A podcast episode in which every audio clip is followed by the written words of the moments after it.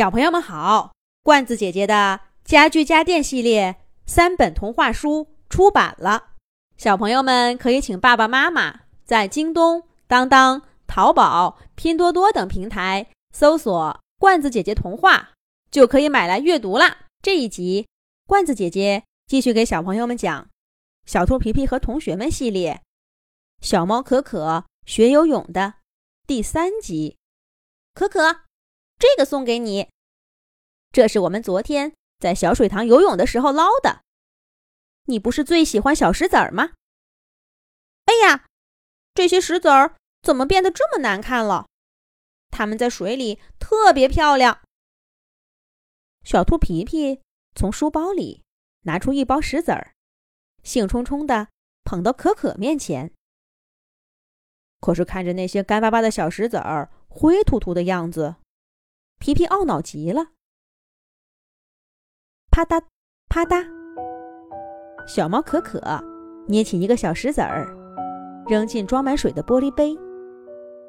其貌不扬的小石子儿立刻变得光彩熠熠。对，就是这样，漂亮吧？小兔皮皮拍着爪爪，啪啦啪啦，又丢了几颗进去。玻璃杯马上闪闪发光了。铃铃铃，铃铃铃。上课铃响了，小兔皮皮跑回自己座位上，认真的听白鸽老师讲课。小猫可可却第一次在课堂上走神儿了。他看着眼前玻璃杯里的小石子儿，又想起了那个关于水的梦。清澈湛蓝的水面上，一只小猫伸直四肢，静静地躺着。瘦长的手臂不时拍打水花，太阳洒下点点金光，洒在水面上，也洒进小猫的眼睛里。小猫闭上双眼，感受着湖水温暖的怀抱。突然，小猫猛地一翻身，身体下沉，半潜进水里。湖水一下子变得凉凉的。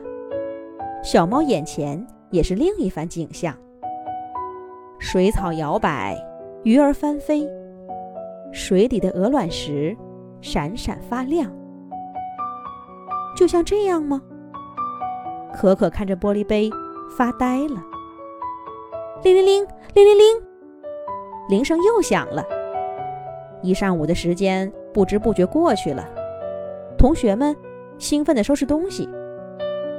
小兔皮皮、小刺猬果果背起游泳圈，鸡小飞和鸭小嘎早就按捺不住一飞冲天的翅膀。走喽！铃声就像跑道上的发令枪，催促大家离开教室。皮皮，等一下！小猫可可叫住了跑在最后的皮皮。怎么了，可可？皮皮回头。露出一个灿烂的笑脸。你说，水塘里的鹅卵石都这么漂亮吗？可可问道。皮皮愣了一下，很快跑过来，挽住可可的手臂，笑着说：“可可，你跟我们看看去，不就知道了？”这一回，还没等可可反应过来，小兔皮皮就拉起他的手，大声说道。大家听着，可可今天跟我们一起去小水塘玩。可可，你放学不是都回家读书吗？快嘴的小猴子淘淘说了一句。皮皮立刻瞪了他一眼：“谁说的？今天可可要跟我们一起玩儿。”小伙伴们立刻拍手欢呼。可是。我还没有游泳圈呢，可可说道。用我的，还有果果，他也不用了。皮皮说道。我，呃，可是我也没有游泳衣呀。可可还是不确定。嘎嘎，可可，我跟你说，只有像皮皮和果果那样的初级选手，才需要游泳衣呢。像我们这样的游泳天才，一钻进水里就知道该怎么游，游泳衣只会是束缚。我一看你就知道，准是个游泳能手。鸭小嘎一边说，一边夸张的拍打翅膀，样子十分滑稽，把大家都给逗乐了。姬小飞匆匆飞来，急吼吼的说道：“哎呀，你们在磨蹭什么呢？水牛老伯，咦，可可也去吗？那座位不够啊。没事儿，你坐我这儿。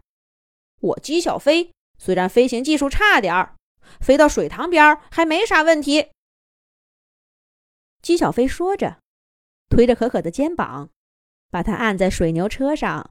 视野最好的位置，哒哒哒哒，车轮碾过青青的草地，小鸟在林间飞舞，潺潺水声离耳朵越来越近了。小猫可可有点迫不及待的想看看小水塘的样子了。可可能学会游泳，看见漂亮的小石子儿吗？下一集讲。